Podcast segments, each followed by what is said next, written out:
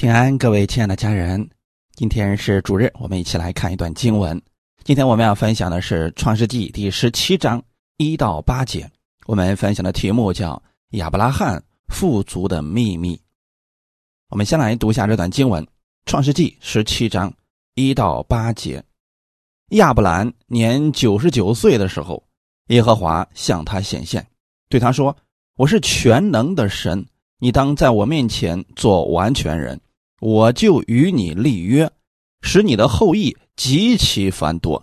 亚伯兰伏伏在地，神又对他说：“我与你立约，你要做多国的父。从此以后，你的名不再叫亚伯兰，要叫亚伯拉罕，因为我已立你做多国的父。我必使你的后裔极其繁多，国度从你而立，君王从你而出。”我要与你，并你世世代代的后裔坚立我的约，做永远的约，是要做你和你后裔的神。我要将你现在寄居的地，就是迦南全地，赐给你和你的后裔永远为业。我也必做他们的神。阿门。先来祷告，天父，感谢赞美你，开始我们新的一周的生活。每一周的开始，我们先愿意来寻求你，因为我们知道你是我们一切祝福的供应者，也是我们前路的引导者。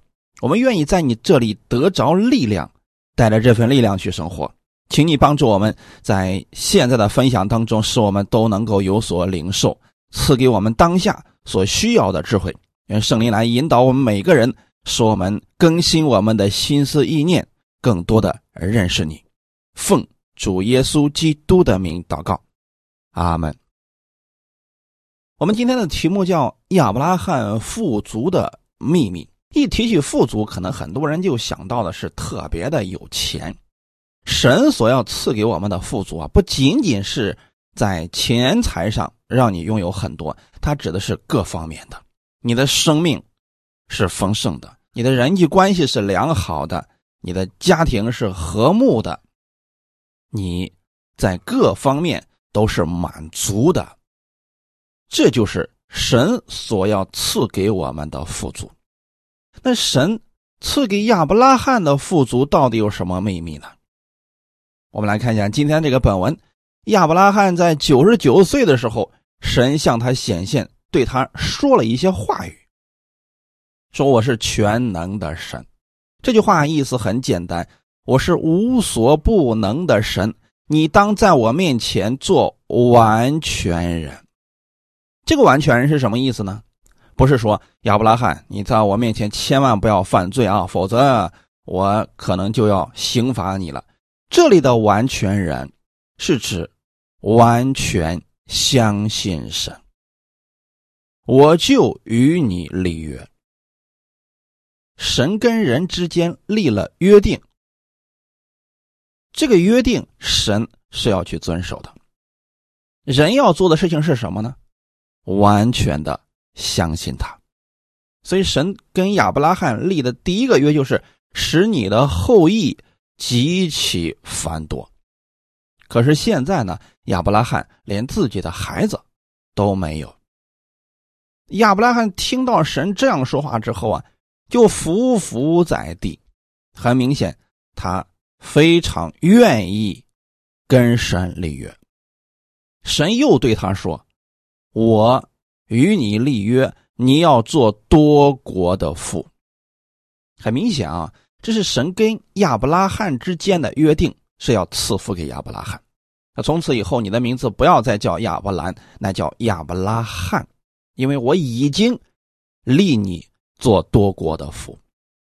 当神把这些应许给亚伯拉罕的时候，他相信了。尽管这个事情现在看起来是一点影子都没有，但神这么说了，他就如此的相信。当神说：“你的后裔必极其繁多，国度从你而立，君王从你而出，我还要做你们世世代代永远的后裔的神。”当这些话语亚伯拉罕听到之后，他选择了相信。虽然没有看到，但他相信了。这就是亚伯拉罕的信心。我们今天很多人总是想，等我看到了，我不就能相信了吗？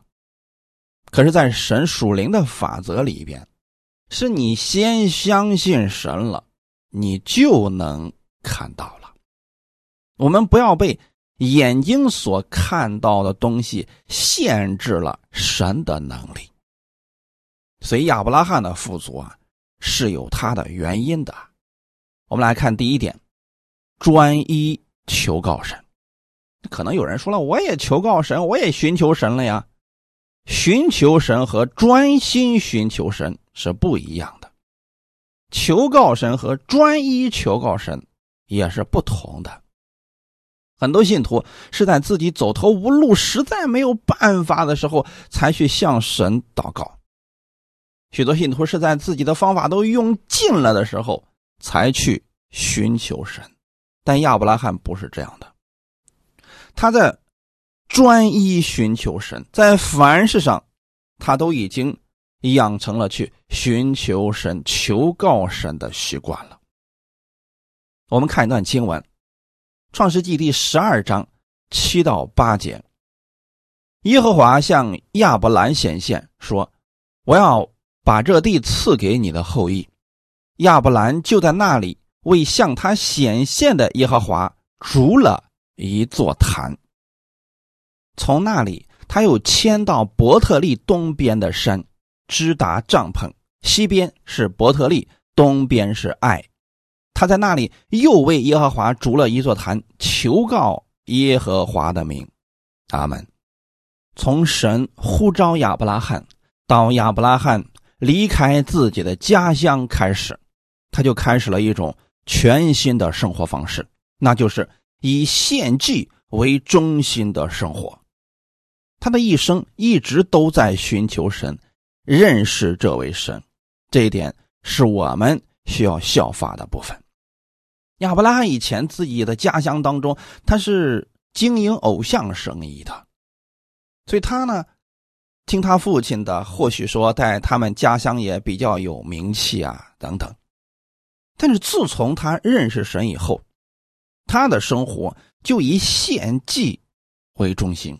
所以，我们看亚伯拉罕的记载当中啊，他经常要去筑坛，筑坛就类似于我们今天的教会生活，读经、听道、唱诗、分享等等。那过去的时候就叫助坛，因为助了坛之后，你要献祭，献了祭物之后，你要向神祷告等等，就是我们现在的教会生活。那有多少信徒是如此的来寻求神的呢？就是以教会生活为中心，以神的话语为中心，我们的生活、我们的工作都是以神的话语为中心，这就叫做。助坛的生活，阿门。不少信徒认为，我也求告神了，他就是把自己的想法告诉神，让神按自己的意思来成就，不是按神的意思，是按自己的意思来。求告的人，可不管那个旨意是不是神愿意的。啊，反正是我所愿意的，那你就得按我的意思来。有时候人的这个想法跟圣经都违背了。但他还要死死的向神这么去求，当神把某件事情给他成就了，这个人又找不着了，什么献祭的、读经、祷告、聚会这些没有了，他又去忙自己的了。所以这个跟亚伯拉罕的区别是非常之大的。亚伯拉罕是筑坛献祭是他生活的中心，那如果我们明白了这一点，日常生活就会发生改变。我们一定会清晨。起来的第一件事情，啊，不是去刷什么短视频之类的啊，而是去读神的话语，听到默想神的话语。你让神的话语一开始来引导你今天一天的生活，跟你去看一些新闻啊，看一些负面的东西，引导你一天的生活，心情都是不同的。当然了，神的话语不仅仅能给我们带来喜乐的心情，它真的能够改变我们的生活。这样做有什么好处呢？天长日久之后啊，你会明白神做事的方式，也就是我们通常所说的，你会明白神的旨意是什么。那很多信徒总是说我不知道神的旨意是什么，很简单呀，你每天养成这个习惯之后，你自然就知道神是如何做事情的，你就能明白天父的心。这样养成一个习惯之后啊，你的很多智慧它就产生了，不用去每天苦苦哀求神来赐福给你。当我们跟神建立这样一种美好的关系之后啊，在遇到事情的时候，你去处理它，就会变成一种本能的反应。你用神的话语就去处理这些事情了。很明显，耶稣是这样在地上生活的，所以他凡事都得胜了。亚伯拉罕，用了近二十年的时间，学会了这些功课。神。称亚伯拉罕为朋友，那你们知道“朋友”这个词意味着什么吗？是彼此了解的。可是今天呢，很多信徒对神还是啊天赋啊神还是这样一种关系。当然，这种关系其实已经很好了。但我更愿意大家呢能够进一步的，你能明白这位神，神也了解你，你们成为朋友，彼此很了解的，能够说话很投机。你知道他的想法，他也知道你的想法，这就好了呀。很多时候啊，你不用刻意的向神去祷告啊、祈求啊什么的，你就已已经明白神的做事方法了。我们来看亚伯拉罕，举个例子来说明一下啊，《创世纪》第十三章一到六节，亚伯兰带着他的妻子与罗德，并一切所有的。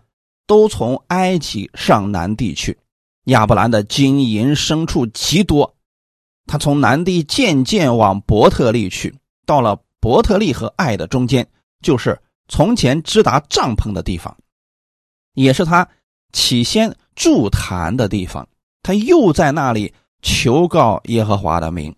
与亚伯兰同行的罗德也有牛群、羊群、帐篷，那地容不下他们。因为他们的财物甚多，使他们不能同居。好，我们看一下这个故事的背景啊。亚伯拉罕带着他的妻子，也带着罗德，并他一切所有的，从埃及又回归到了迦南地。这么一趟下来之后呢，亚伯兰以及罗德啊，他们已经被神大大的赐福了，非常多的祝福。这个地方就是金银牲畜啊等等，它的产业也很多了。他们又回到了以前支搭帐篷的地方，也是以前筑坛的地方。我们发现亚伯拉罕做的第一件事情是什么呢？求告耶和华的名。所以你有没有发现，筑坛的生活、献祭的生活方式，已经深深的进入了亚伯拉罕的心里？你比如说，今天我们开业了，我们第一件事情，可能有人想的是放鞭炮，啊，有人想的是叫亲朋好友大吃一顿。其实我们应该是叫着我们的弟兄姊妹先去祷告。啊，如果说确实找不到弟兄姊妹，那你自己要在那个地方举手来用耶稣之名来祷告，这就跟亚伯拉罕筑坛是一样的啦。这亚伯拉罕他能够被神祝福，他一定是有原因的呀。神乐意赐福给所有的人，但并不是所有的人都愿意按照神的那个方式去接受这个祝福的。那人不愿意的时候，这个祝福自然临不到了。你不能说神不爱他，只是这个人呢，他不愿意接受而已。这个就如同收音机的电波是一样的，你只有调对了旋律，那个声音才从里面出来。你不能说这收音机它没有用。你如果调错了频率，它是没有正确的声音出来的。那我们要做的事情是什么呢？就是调整我们自己的频率，跟神的那个频率叫一致了，这就可以了。亚伯拉罕求告神，已经成为了他的生活习惯。那罗德可没有这个习惯。虽然说他跟亚伯拉罕之间也学习了不少东西，但是呢，毕竟啊，罗德。还是有很多自己的想法的，他并没有让神成为他生活的中心。那亚伯拉罕和罗德之间就起了冲突，很明显，这种冲突是关乎到了各自的利益。如果一个人没有以神为中心的话，在利益受到冲突的时候，他的本心就会表现出来。你比如说，有些人在教会里边，一旦自己的利益受损失了，那么他真实的面貌就显露出来了。比如说，他去攻击教会啊，攻击牧者啊，等等啊，这说明了什么呢？这才是他真实的想法。一个人的生命丰盛与否，是在他利益受到损失的时候，你看他怎么样去处理这些事情。那人与人之间的关系是否稳固，是否真心，就是看。遇到患难、遇到矛盾的时候，双方是如何处理的？那如果说遇到一点矛盾呢，双方就老死不相往来，就说明他们过去不论表面上多么的友好，其实呢都是假的。那有多少信徒之间是因为利益的问题，最后相互攻击、相互拆台，最后两败俱伤？最高兴的是谁呢？自然是撒旦啦，受损失的。是信徒，是教会，这就说明他们生命的焦点并没有放在神那里。如果说两方的生命的焦点都在神那，他们会来到主面前一起祷告，是看看自己的问题在哪里，而不是总是盯着对方的问题。这样的话，问题得以解决之后，魔鬼就没有机会去理解他们了。但是如果说信徒的焦点，总是在自己身上，他的利益受到损失，那么他一定会做一些疯狂的举动，因为他太在乎自己的得失了。但亚伯拉罕不一样，他跟罗德遇到了相同的问题，亚伯拉罕却把主动权让给了罗德。我们来看一下《创世纪》第十三章八到十一节，亚伯兰就对罗德说。你我不可相争，你的牧人和我的牧人也不可相争，因为我们是骨肉，遍地不都在你眼前吗？请你离开我，你向左，我就向右；你向右，我就向左。罗德举目看见约旦河的全平原，直到索尔都是滋润的。那地在耶和华未灭索多玛、俄摩拉以先。如同耶和华的园子也像埃及地，于是罗德选择约旦河的全平原往东迁移，他们就彼此分离了。遇到冲突的时候，本来啊，应该是罗德，你作为一个晚辈，你是不是应该谦让一下，听听亚伯拉罕的说法？哎，他没有坚持己见，就说明他的生命。十分的幼小，那亚伯拉罕此时此刻，他对神已经有了一定的认识了。刚才我们一直在提，他是专一来寻求神的，所以他选择不跟罗德起冲突，所以他就跟罗德说：“你我之间不要再为这样的事情去争论了。这样吧，你看看，遍地都在你眼前，我们今天就做个决断吧，请你。”离开我，其实这是一种智慧的处理方式。如果说我们跟另外一个人生命本不相同，要想十分把它粘合在一起啊，这个是强人所难了。遇到这样的事情，特别是一些我们不愿意看到的事情临到的时候啊，未必见的都是坏事亚伯拉罕这样的事情临到了，所以他就借机对罗德说。请你离开我。我们的生命当中啊，总会有一些人离开，也会有一些新的朋友进入，这是属于正常的。因为我们去追求神的过程当中，我们的生命提升了，那么一定会有一些拦阻，有一些生命跟我们不一致的想法，自然就不一致了，那么就会离开。不能说谁对谁错吧。只是生命的阶层可能有所不同，就像亚伯拉罕罗德一样，你说他们俩有错吗？没有错。对于罗德来讲，那我现在这牛羊太多了，没有吃的了，那我总得想个办法吧。对亚伯拉罕来说呢，也没有错。所以他说：“请你离开我，如果你向左，我就向右；你向右，我就向左。”他意思是把这选择权给了罗德。罗德一看，好啊，那我有选择的权利，我先看看哪个地方更好。所以此时此刻，罗德凭的是眼见，他看到的是约旦河的全平原。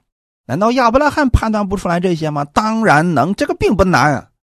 但是亚伯拉罕为了解决这些纷争，让罗德先选，而他自己是专一寻求神的，他相信神一定会给他开出路。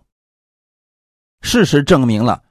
亚伯拉罕是正确的，虽然一开始罗德选择了好处，他开始似乎看起来是正确的，各方面都很好，但最终却一无所有。所以我们不要羡慕一一些人的开始啊，要看他能不能走到最后。罗德的事情要成为我们。所有信主之人的借鉴。那许多服侍主的人也走了罗德的路，就是为利益而去服侍。一旦自己的利益受损失的时候，马上生命也都没有了啊！跟别人撕破脸皮的去闹腾啊，搞冷战等等，这岂不是太可惜了吗？得不偿失呀！创世纪第十四章二十二到二十四节。我们来看一下亚伯拉罕，他之所以富足，他是有原因的呀。他真的是一个专一寻求神的人。亚伯兰对索多玛王说：“我已经向天地的主、至高的神耶和华起誓，凡是你的东西，就是一根线、一根鞋带，我都不拿，免得你说我使亚伯兰富足。只有仆人所吃的，并。”与我同行的雅乃、以十个曼利所应得的份可以任凭他们拿去。罗德进入到了索多玛城之后啊，他自以为自己选择了一个非常好的地方，那亚伯拉罕就选择了山地了。很明显，在优势上，罗德是当下优越于亚伯拉罕的。可有一个事情他忘记了，罗德既然选择这么好的地方，那别人的敌人也惦记这个地方呀。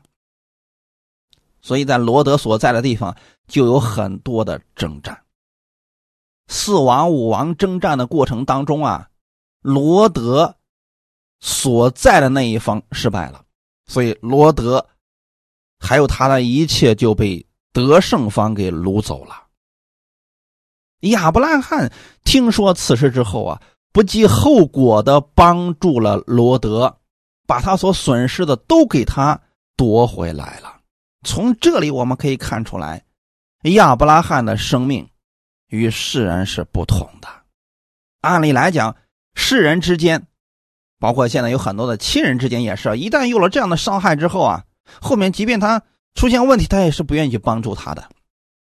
可是亚伯拉罕。他不是这样的，他里边有神的生命，所以他还是不计后果的帮助了罗德，带着自己的家丁追了好远的路，最终战胜了敌人，把罗德的一切都给追回来了。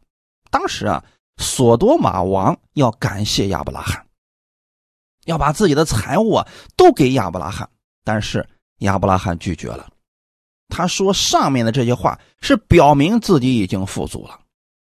凡是你的东西，就是一根线、一根鞋带，我都不拿，免得你说我使亚伯兰富足。这是亚伯拉罕的信心所在呀。他觉得神已经给他应许，让他成为多国之父，所以他的心思啊，根本就不在人。”给了他多少的事情上，但罗德不是这样的呀。罗德的眼目就是在人能给他多少的事情上，结果罗德一无所有。亚伯拉罕是越来越富足，所以我们的眼光十分重要，一定要把你的眼目定睛在神的身上，不要把你的所有期望都放在人的身上。人有软弱，有私心，一旦他跌倒了，你若是把全部的眼目和希望都放在人身上，你也会跟着一块跌倒的。但是我们的神，他不软弱，他也不会跌倒。这就是亚伯拉罕他能够富足的原因所在了。感谢主啊！当然了，在处理这样的事情的时候，亚伯拉罕很有智慧，他没有强求自己的家人必须和自己的信心一样。这点上，亚伯拉罕是我们的榜样啊！所以他对索多玛王说：“只有仆人所吃的。”并与我同行的那些人所应得的份儿可以任凭他们拿去。亚伯拉罕不要索多玛王的财物，但他手下的人不一定和亚伯拉罕有同样的信心啊，所以他让手下人自己做决定。这一点上，我们一定要学习啊！很多人在运用信心的方面，在这点上没有智慧啊。他的信心是很大，说啊，这个事我不用去吃药，也不用去看医生，我只要祷告就好了。但他忽略了一件事情，不是所有的人都拥有这个信心。我们应该去问一问那个希望我们祷告的人，他的信心在哪个地方？如果他的信心在医院，那我们就说你去吧，我们祷告，然后先给你预备好的医生。如果他的信心是在药物上，我们可以告诉他。好吧，那你就吃药。吃药的同时呢，你要向神来祷告，让神啊除去这个药物当中的副作用，增加它的药效，让你迅速的借着这个药物能得以健全。我们不要把自己的信心强加于别人。所以你们发现了没有？亚伯拉罕他的眼目在神那里，所以神也给了他富足的智慧。他。自己得富足了，他在管理家人、管理仆人的方面也有了智慧，大家各取所得嘛。感谢主！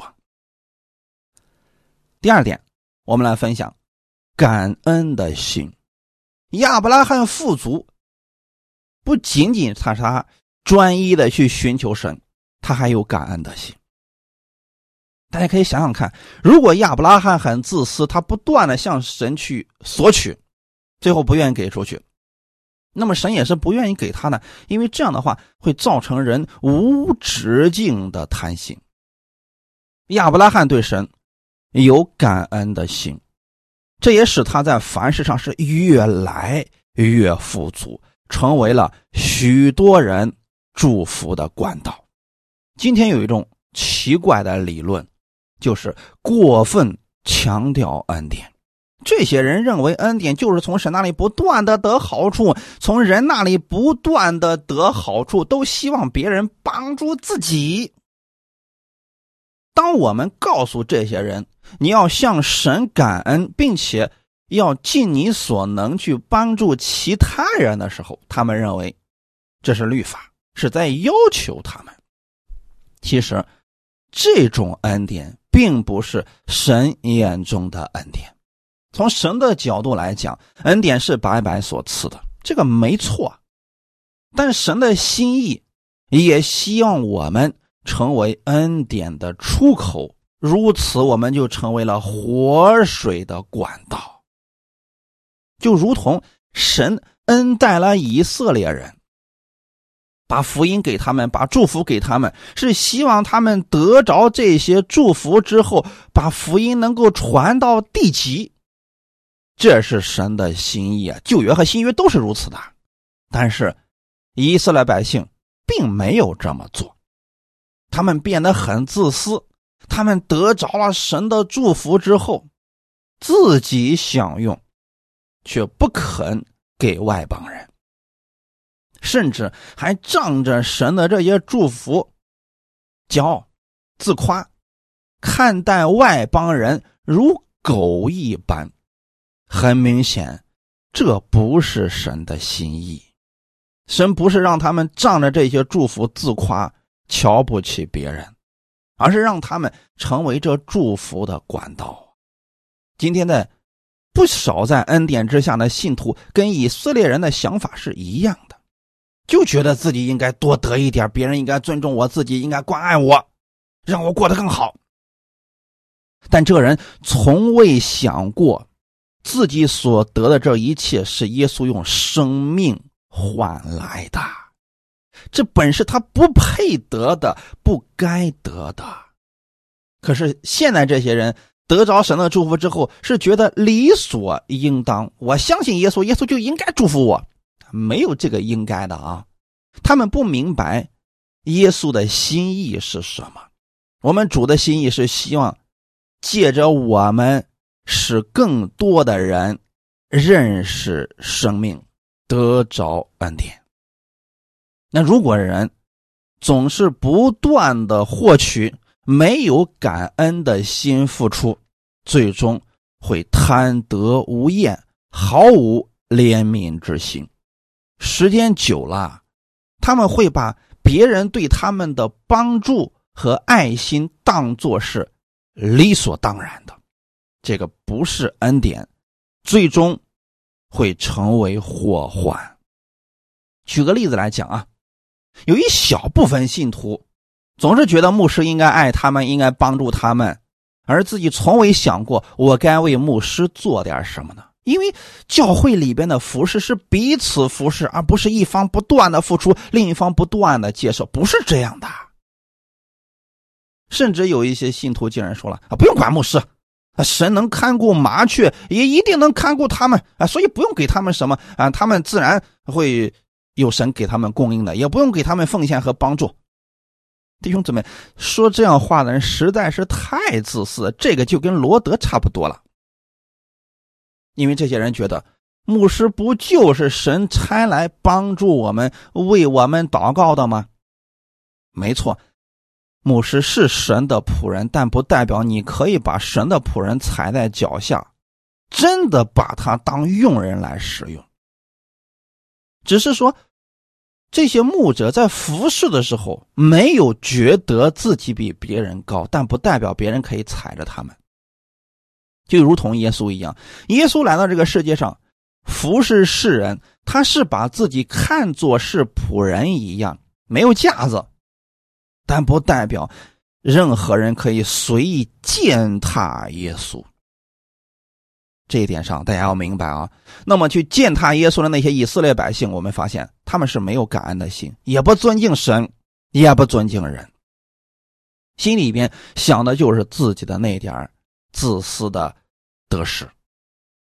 这表现出来就是对神没有感恩的心。那我们来看一看亚伯拉罕是如何做的。既然亚伯拉罕是我们的榜样，他成为富足也绝不是偶然的。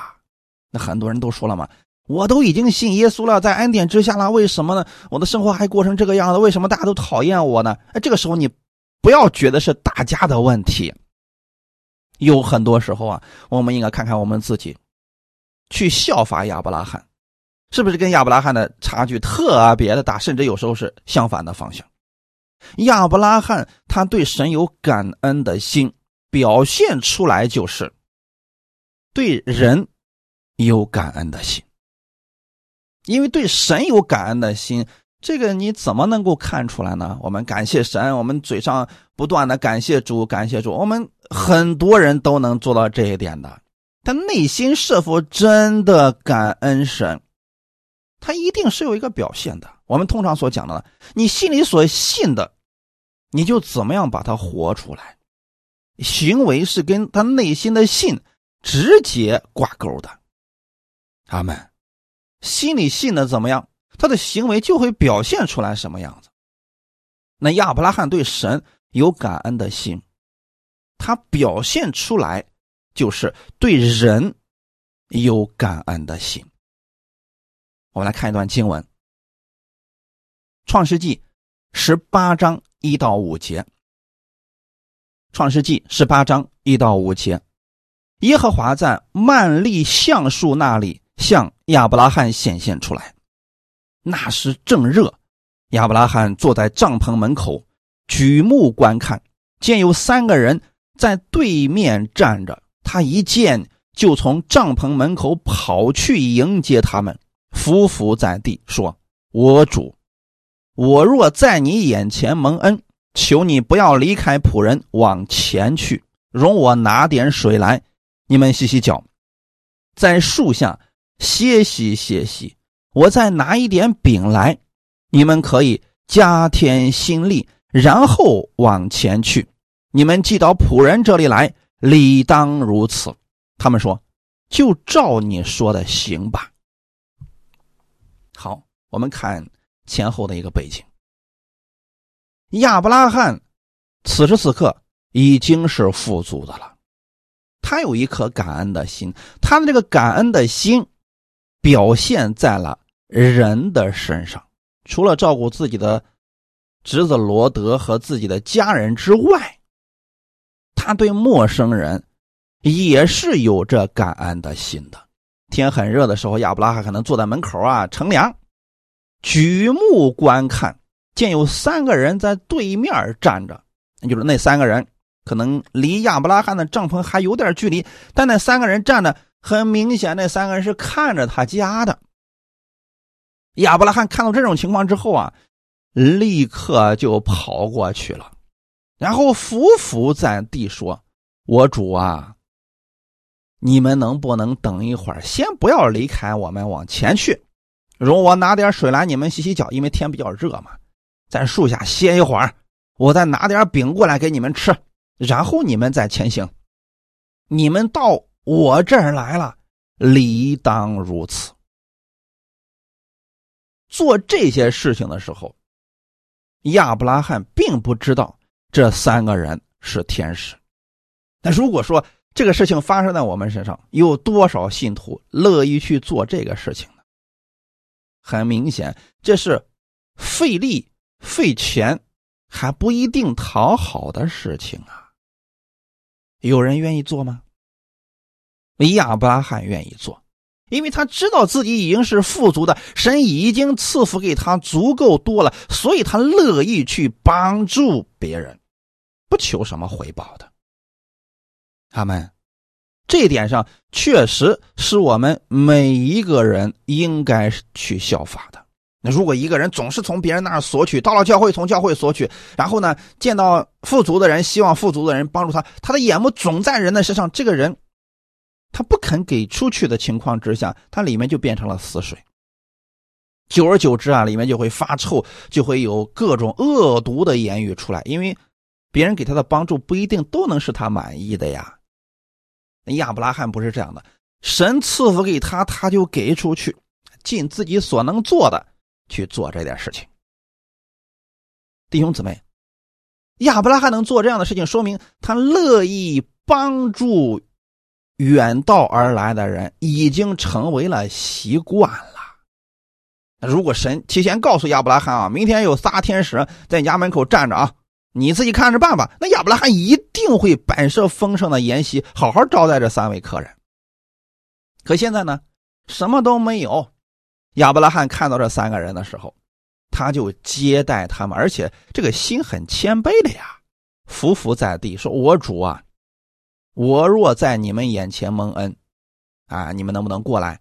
我拿点水过来，让你们洗洗脚啊，缓解一下这个热，然后呢，再给你们一点吃的。”这样你们有力气往前前行了，弟兄姊妹，放在今天，这样的付出没有回报的事情，谁愿意做？那可能有人就会在这抬杠了，说：“那我们愿意做呀。”你若有这个想法，就先从小事开始，去爱你的弟兄姊妹。那有些。弟兄姊妹是很有意思啊，就是他连自己身边的人都不爱，一点小事就能够斤斤计较的，结果呢，还天天宣扬什么非洲难民，宣扬爱心，好像看起来他在关心整个世界一样，这样吧，其实是一种虚情假意罢了。如果说我们连我们身边的弟兄姊妹都不能如此相爱，嗯，远处的。那个肯定看不见的，你怎么说都可以嘛。亚伯拉罕做的是实实在在的向神的感恩，所以在这个事情上啊，我们要学习亚伯拉罕。如果你在教会当中，你要关心你的弟兄姊妹，要去关注你的牧者，关心他的生活，不要总是觉得说他应该付出给我，他应该帮助我，啊，没有应该不应该，服侍是甘心乐意的。阿门。希伯来书十三章一到三节，你们务要长存弟兄相爱的心，不可忘记用爱心接待客旅，因为。曾有接待客旅的，不知不觉就接待了天使。你们要纪念被捆绑的人，好像与他们同受捆绑；也要纪念遭苦害的人，想到自己也在肉身之内。阿门。希伯来书十三章讲的是信心，在信心的后面的时候提到一个事情。勿要长存弟兄相爱的心。这个怎么样去做呢？很明显，你对神给你的祝福、给你的富足有感恩的心，你才能长存弟兄相爱的心。这个爱是彼此的啊。所以弟兄姊妹在教会当中，你不要强求别人必须要爱你，你先给别人付出了，别人自然会给你的。我们如果说教会当中这个教会没有爱心，那说明什么？你没有向这个教会献出一丁点爱心，所以你的心里边看不到爱而已。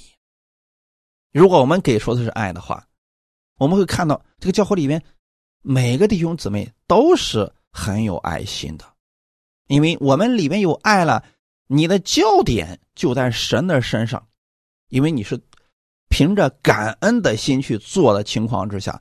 即便别人没有给你回报，你感谢的是神，哈利路亚！这就是弟兄相爱的心。但一定记得啊，弟兄姊妹，不要觉得别人爱你是理所当然的。我们每一个人都觉得，我从神那里领受了祝福，领受了福分，我应该给出去，都这么想。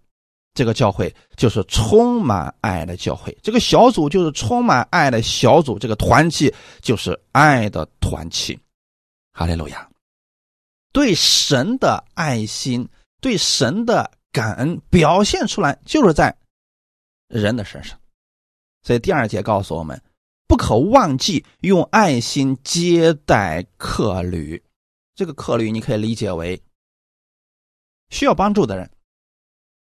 他们当然了，包括你的家人，包括你的教会的弟兄姊妹，也包括信主的弟兄姊妹以及世人，他是有一个顺序的啊。因为曾有接待客旅的，不知不觉就接待了天使，这个指的就是亚伯拉罕了啊。亚伯拉罕接待客旅已经成为他的习惯了，就是每当有人。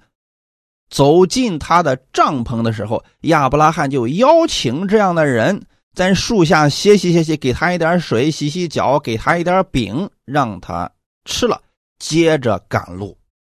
这就是亚伯拉罕一直在做的事情。那为什么他要这样去做呢？这是他对神的感恩。如果他指望着别人能给他一点回报才去做这样的事情，估计啊。他坚持不了几天的，所以只有我们里面每天跟神交流，每天都经历到神的恩典，意识到神每天都在赐福给我们，我们才有动力持续的去做这样的事情。不知不觉就接待了天使，说明亚伯拉罕做这样的事情的时候，他压根就没有意识到自己接待了天使。第三节是给我们的。你们要纪念被捆绑的人，好像与他们同受捆绑；也要纪念遭苦害的人，想到自己也在肉身之内。为什么要帮助这样的人呢？神给我们一个帮助的法则，就是帮助那些被捆绑的人，帮助那些遭苦难的人。你不要去找个富翁去帮助人家，不需要你的帮助的。所以，我们帮助别人，只给需要的人。如果有人不需要，别上赶着去做这样的事情。那受捆绑的人和遭苦害的人，为什么我们要去帮助他们呢？因为这些人有需要，就像耶稣传福音给一些人一样。那并不是所有的人都需要这个的，那不需要怎么办呢？我们换下一个。这个城市不接受，我们换下一个城市；这个人不接受，我们换下一个人。你不能强塞给别人。所以说，亚伯拉罕接待客旅也不是说见人就邀请别人来吃东西。如果别人不吃呢，由他走好了。你不能非得把人家强留下来，一定要让人家吃东西，人家会觉得你是不是有什么目的？你这店是不是黑店呢？所以这个方面我们要有智慧啊，去帮助别人，是别人有需要了，甚至说有别人向你提出来了，你去帮助他，有智慧的去帮助别人。为什么呢？纪念这些被捆绑的人，就是感同身受啊。他们现在有苦难了，需要帮助，你帮助他。我们每一个人都有可能会遇到捆绑，遇到苦难，所以有一天。我们也需要别人的帮助啊！大家看，可以想想看，如果人与人人之间总是精于算计啊，今天你算计他，好，他上当了，那下回你被算计的时候，别人又如何看待你呢？毫无怜悯之心的。所以弟兄姊妹之间，千万不要做相互算计的事情，要彼此相爱。阿门。还有一点，为什么去帮助这些？受捆绑和苦难的人呢？因为这些人更懂得感恩，锦上添花的事情，我们不要去做，要做雪中送炭的事情。因为人最需要的时候，你帮助他，他才能记得住啊，才能够真正的感恩。如果你曾经受过捆绑、受过苦难，有别人帮助你，请不要忘记了这个人。你只有在苦难当中，你才知道什么是感恩。经过了苦难，你才能珍惜神所赐给你。有人说了，你这么说的话，苦难也是个好的东西了。从某些方面来说是这样的。没有经过苦难的人，他几乎不懂得感恩。我们举一个例子来讲，就比如说现在有很多的独生子女啊，从小的时候啊，整个家庭的人都让着他，这孩子长的过程当中没有受过什么苦啊，所以他进入社会之后，他总觉得所有的人就应该让着他，就应该宠着他。其实没有这样的事情，没有这样的事情。但如果这个人曾经受过苦，啊，吃过很多苦，受过很多冷眼，这个时候呢，别人对他的帮助他会记在心里边，这就是感恩。所以从这个意义上来讲啊，受过捆绑和受过苦难的人，他们更懂得感恩，更懂得珍惜帮助他的人。我们举一些圣经上面的例子，大卫曾经受过苦，你想他从他放羊开始就受了很多的苦，后来呢，在扫罗的手下也是受了很多的苦啊，经常被扫罗追杀。后来他当了王以后，他对神是十分的感恩。当然了，他也体恤手下。为什么呢？因为自己受过苦，他知道受苦之人心里是怎么想的，所以他有感恩的心，有体恤手下的心。后来他的儿子所罗门继承了他的王位。所罗门之前也受过一些苦，但没有大卫那么多，因为。所罗门被他的这个众弟兄啊也排挤过，他不觉得自己能够能够继承王位的。最后呢，神眷顾了他，他当上了所罗门王。因为他之前受过苦，所以他也有一些感恩的心。前期的时候也懂得感恩，比如说他知道这一切是神赐福给他了，所以他向神求了智慧。前期的时候也能够体恤手下，啊，后期啊。等他的王位巩固了，他就开始膨胀了，后期就没有感恩了。所以到了所罗门的儿子罗伯安的时候，就完全没有感恩的心了。因为啊，罗伯安基本上算是没有受过任何的苦，他就觉得王位理当是我的，呃，我生下来就是王子，所以王位不是我的是谁的呀？你会发现，罗伯安做事十分狂妄，也完全没有体恤手下的心，甚至口出狂言，说什么呢？哼，我的小拇指啊，比我爸的腰都粗。我父亲使你们负重恶，我必使你们负更重的恶。我父亲用鞭子责打你们，我要用蝎子鞭责打你们。透过这些话，你们发现什么事情了？罗伯安完全没有体恤下属的心呐。其原因啊，就是因为他没受过苦，所以啊，不理解那些受苦难的人的心情，不能体恤民心啊。最后，国就败在了他的手里。今天我要讲的是，你是亚伯拉罕的后裔，因信称义了。你艺人的这个身份，是耶稣用生命换来的，是耶稣流出宝血，使你的罪得着了赦免。你今天所拥有的所有的祝福、富足，都是耶稣的，但是他乐意赐给你，他愿意把这个祝福都给你，不是让你变得贪得无厌，而是让你成为感恩的人。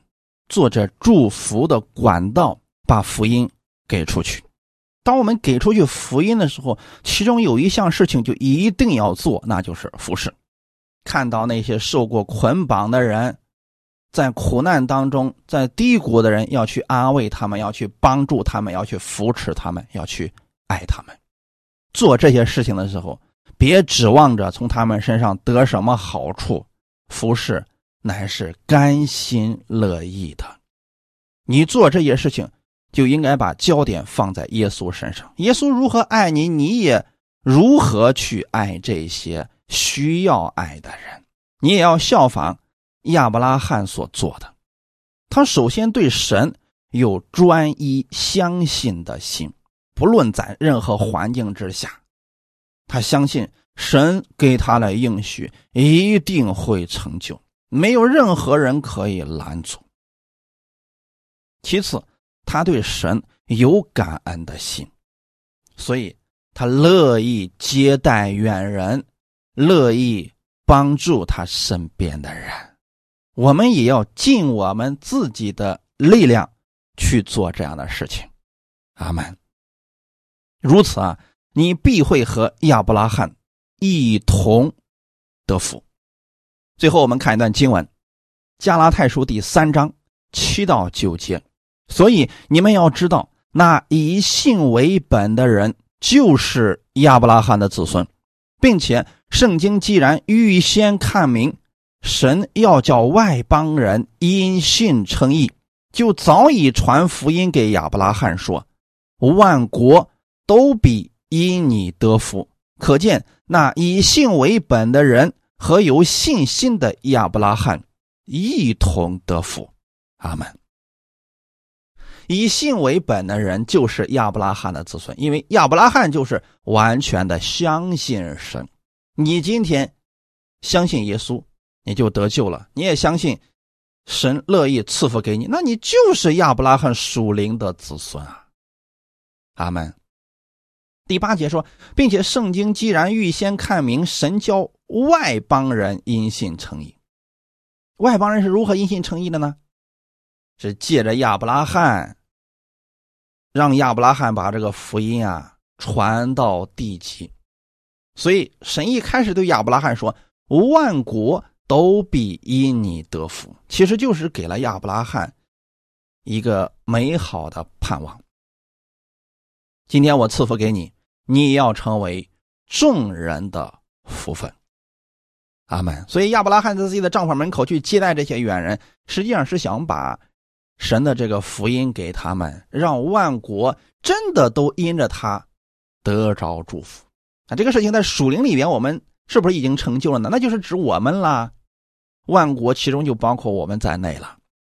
我们因信诚意了。今天我们是亚伯拉罕的子孙，就要去做和亚伯拉罕一样的事情，把福音给出去，把爱心给出去。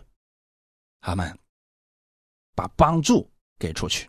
第九节说，可见那以信为本的人，以信为本的弟兄姊妹，不是以回报为本的，不是以利益为中心的人，而是以信心为根本的人。我们信的是什么呢？信的是耶稣。以及耶稣在十字架上为我们所做的，所以经常我们要去默想耶稣为什么爱我们，他到底为我们做了什么？生活当中我们也要如此来默想。当你多去默想耶稣为你所做的，你就知道如何去效法耶稣而行了。如此，你就在祝福当中了。你所做的事情也必然是蒙福的事情，你也会成为。别人的祝福，感谢主，愿今天的分享给你带来一些帮助。我们一起来祷告，天父，感谢赞美你，谢谢你今天借着这样的话语赐给我们力量。新的一年的开始，我们愿意我们手中所做的都是蒙福的。你是亚伯拉罕富足，今天你也愿意我们是富足的，我们愿意成为这。祝福的管道，让更多的人借着我们看到神的生命，看到耶稣的爱，请你使用我们，赐福给我们，我们愿意成为众人的帮助。新的一周的开始，请你把这样的智慧也赐给我们，让我们的生活当中更多的发现神的恩典，经历神的恩典，更多的认识你，也让我们。有属灵的眼睛能看到我们需要帮助的人，用爱心去帮助他们。感谢主，我相信神，你已经使我富足了。我愿意透过我手中所做的，把这祝福领取回来，成为我身边之人的帮助。一切荣耀都归给你，奉主耶稣基督得胜的名祷告，阿门。